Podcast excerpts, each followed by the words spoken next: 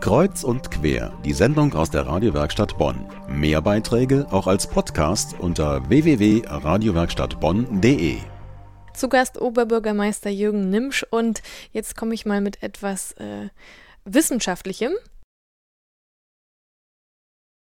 Es gibt eine Studie, die von 2009 ist, also schon etwas länger her, die hat so ein bisschen die Musikszene in der Stadt Bonn analysiert.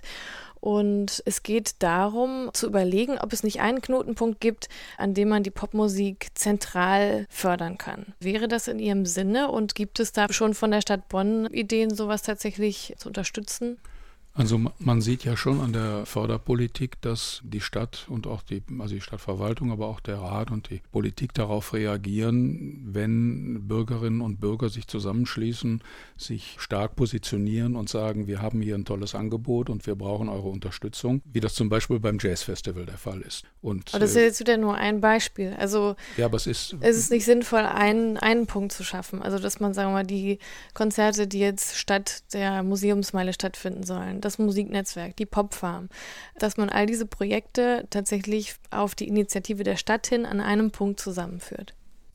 Glauben Sie, dass das im Interesse der Veranstalter und der Musikschaffenden ist, dass sie sich unter das Dach der Stadt begeben, um sich dann von der Stadtverwaltung sagen zu lassen, wo sie und wann sie Musik machen dürfen? Also es geht ja nicht darum, dass die eigene großes äh, kreatives Potenzial an dem sie selbst sagen wollen, wir wollen dies und das dort und dann zu diesen äh, Bedingungen tun und bitten dafür um Unterstützung. Dass sich die Kulturschaffenden im Bereich von Rock und Pop vielleicht zusammentun könnten, um, um da eine stärkere Sprache zu sprechen, das ist wahrscheinlich richtig, ja.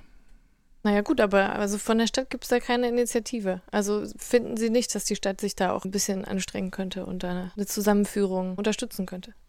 So eine Art städtischer Popakademie.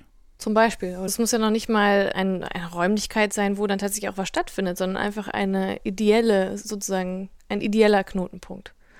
Ja, aber der muss ja dann eine Funktion haben. Also, dass jemand sagt, ich bin jetzt der ideelle Knotenpunkt für Rock und Pop, damit ist ja noch niemandem gedient. Das muss ja dann auch eine Unterstützungsleistung erfolgen und äh, die muss auch gewünscht sein, dass sie so in die Richtung geht. Und ich habe die Kulturschaffenden bisher immer so verstanden, dass sie größten Wert darauf legen, ihr eigenes Ding zu machen und zu sagen, ich möchte gerne folgendes Projekt verwirklichen und bitte dafür um Unterstützung.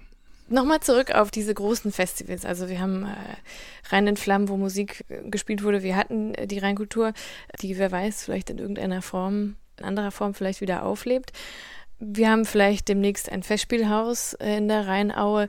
Was hat die Stadt Bonn von solchen großen Veranstaltungen? Das ist zunächst mal ein sogenannter weicher Standortfaktor, weil er dazu beiträgt, dass durch Kultur die Menschen, die hier leben, sagen, es gibt ein reichhaltiges, ein schönes, ein für mich passendes Angebot. Also es dient dazu, dass Bürgerinnen und Bürger sich wohlfühlen. Und dazu ist der weiche Standortfaktor Kultur ganz enorm wichtig. Er dient auch dazu, dass sich dann Wirtschaftskraft entfalten kann, weil Menschen hierher kommen, sei es um hier zu wohnen oder um hier ein Unternehmen zu gründen. Und wenn sie ein Unternehmen gründen und Arbeitsplätze schaffen, fragen wir auch immer danach, was wird denn meinen Mitarbeiter und Mitarbeitern geboten? Ist das ein attraktiver Arbeitsplatz? Dafür bin ich selber verantwortlich als Unternehmer, aber was können denn meine Menschen, die ich hier gewinnen will, in der Freizeit machen? Zusammengefasst, ein gutes kulturelles Angebot sichert auch Wirtschaftskraft und damit Arbeitsplätze. Mhm. Ich höre von vielen immer, also ich lebe in Bonn, weil es so nah an Köln ist. Was sagen Sie dazu?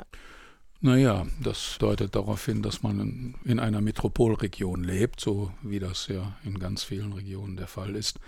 Es macht überhaupt keinen Sinn, dass die Stadt Bonn versucht, mit Köln auf Gebieten zu konkurrieren, wo ganz einfach die Möglichkeiten der Stadt Köln größer sind als die von Bonn. Ich nenne Ihnen mal die Beispiele. Wenn eine Millionenstadt, die dreimal so viel, mehr als dreimal so viel Einwohnerinnen und Einwohner hat, natürlich auch einen mehr als dreimal so starken Haushalt hat, dann kann sie aus diesem verdreifachten Haushalt der Stadt Bonn natürlich viel leichter, zum Beispiel, jetzt nenne ich es, eine Oper oder irgendeine andere kulturelle Attraktion finanzieren. Kultur, kulturelles Angebot und Vielfalt ist also in einer Millionenstadt leichter finanzierbar als in einer Stadt mit 318.000 Einwohnerinnen und Einwohnern. Da haben sie automatisch eine größere Vielfalt.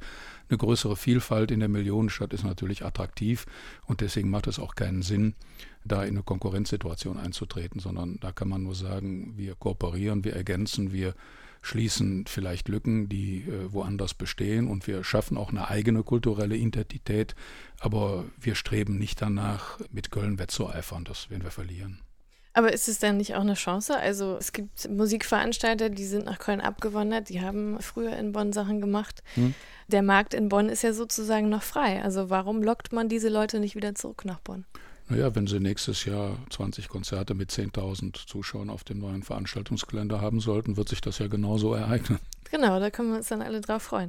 Herr Nimsch, ich danke Ihnen äh, sehr, dass Sie bei uns im Studio waren.